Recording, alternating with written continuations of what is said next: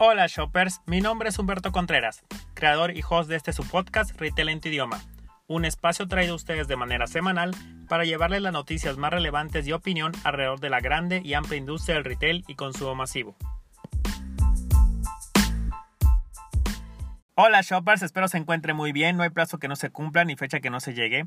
Ya estamos en el último episodio de la primera temporada de este su podcast Retail en su idioma y prácticamente casi a la mitad del cierre del año 2020.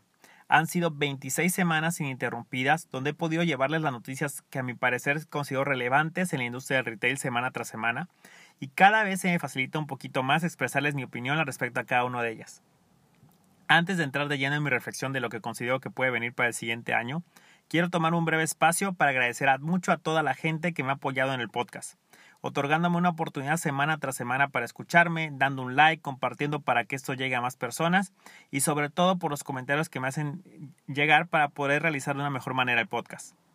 La idea de Retail en tu idioma es el poder tener conversaciones sobre acontecimientos en la industria del consumo masivo y sobre todo que sea una fuente de información tanto para público en general como obviamente para la gente relacionada en la industria sobre todo en un año que ha marcado a millones de personas. El consumo cambió radicalmente de un día para otro. Nos vimos sometidos a un confinamiento obligatorio y los retailers en los diferentes canales tuvieron que adaptarse a este contexto totalmente desconocido para todos. El comercio electrónico, como lo hemos visto en pasadas notas, se nos adelantó específicamente cinco años en México. Y todos los retailers hoy en día siguen trabajando para adaptarse a este tipo de nuevo comercio, para poder ser más ágiles y responder a las necesidades de lo que quiero ahora que tienen los consumidores en este canal, donde hay empresas como Amazon y Mercado Libre que están creciendo a un ritmo exponencial y son los líderes en la industria en los próximos 10 años. Nos tocó para muchos vivir la décima edición del Buen Fin, donde uno de cada cuatro personas declaró haber aprovechado al realizar compras en el periodo de 12 días que duró esta décima edición. Se tuvo un incremento en ventas del 107%, alcanzando los 238 mil millones de pesos versus los 118 que se tuvieron en el 2019. Y sobre todo, un 15% de esas ventas fueron por medio del e-commerce, lo que significó un crecimiento en el canal del 225% en esa edición. El consumo en casa aumentó, por lo cual, a pesar de que ya tenemos una vacuna aprobada tanto en México como en diferentes partes del mundo, la realidad es que seguiremos viviendo un par de años bajo esta nueva normalidad.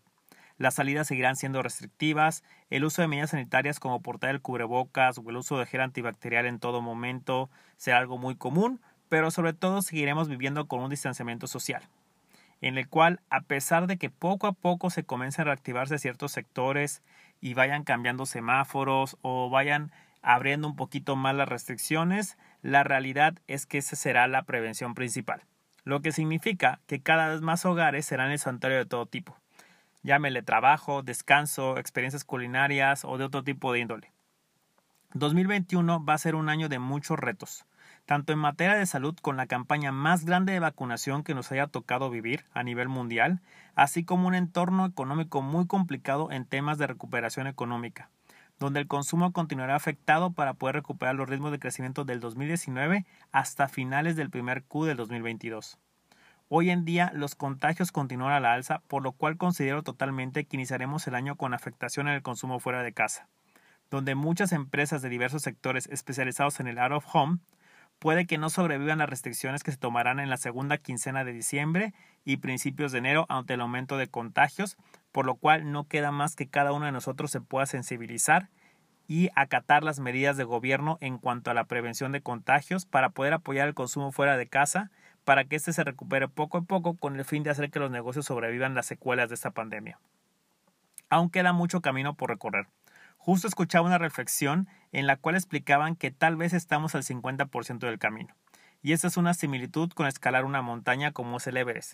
Muchas personas no perecen en la subida, sino que es solamente el 50% de la venta y en la bajada es cuando se ha agotado la mayor parte de energía y es cuando la gente muere.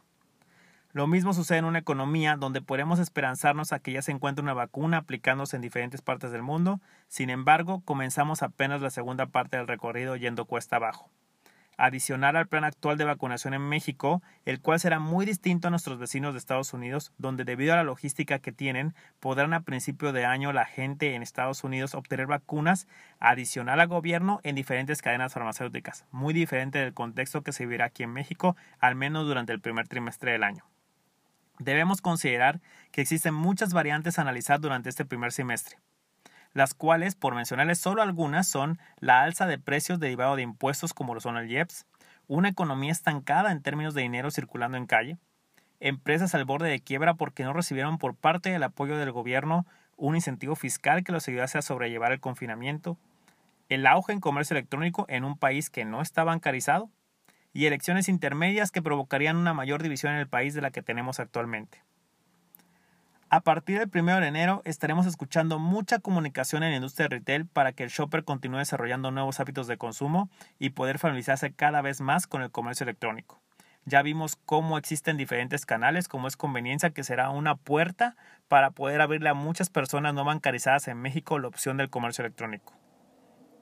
Este canal continuará con estragos impulsado por las restricciones de movilidad y medidas como la provisión de venta de alcohol, que son ejes principales para el consumo en el canal mientras que tenemos un canal tradicional que podrá mantenerse debido al aumento de la penetración en diversas categorías en este año y por ser el canal optativo y de mejor manera para que la gente lleve el confinamiento siendo como un canal seguro para cada uno de ellos. Por último tenemos el autoservicio que continuará posicionándose como el canal principal de abasto, donde las personas seguirán optando cada vez por marcas propias y tal vez veamos un surgimiento de marcas con un costo más bajo debido también al aumento de precios que se tendrá durante el primer trimestre del año en diversas categorías. Año complicado para el 2021, pero como todo reto sobrevienen muchas oportunidades.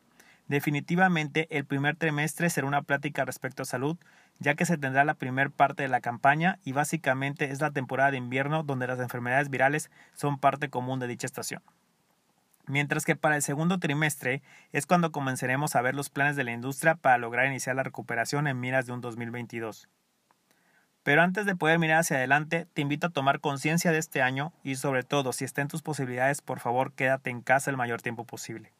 Ya estuvimos muchos meses encerrados, podemos continuar muchos más, ya que hemos aprendido a sobrellevar esta pandemia y sobre todo en miras de poder activar nuestro país debemos ser cautelosos y precavidos para poder levantarnos de esa pandemia.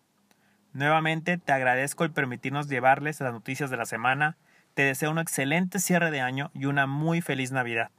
Como les había comentado en podcast pasados, nos vamos a tomar un break a partir de hoy para trabajar en proyectos que nos ayuden a enriquecer retail en tu idioma. Vamos a regresar hasta el 9 de enero.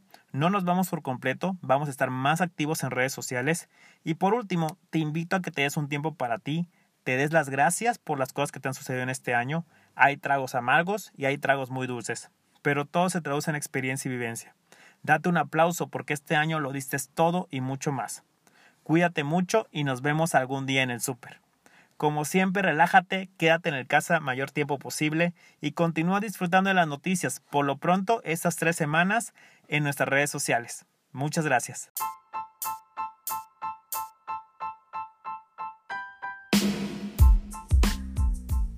Y esto es todo por hoy. Recuerda que si tienes que salir de tu casa, toma tus precauciones. Con ello te cuidas a ti y cuidas a los demás.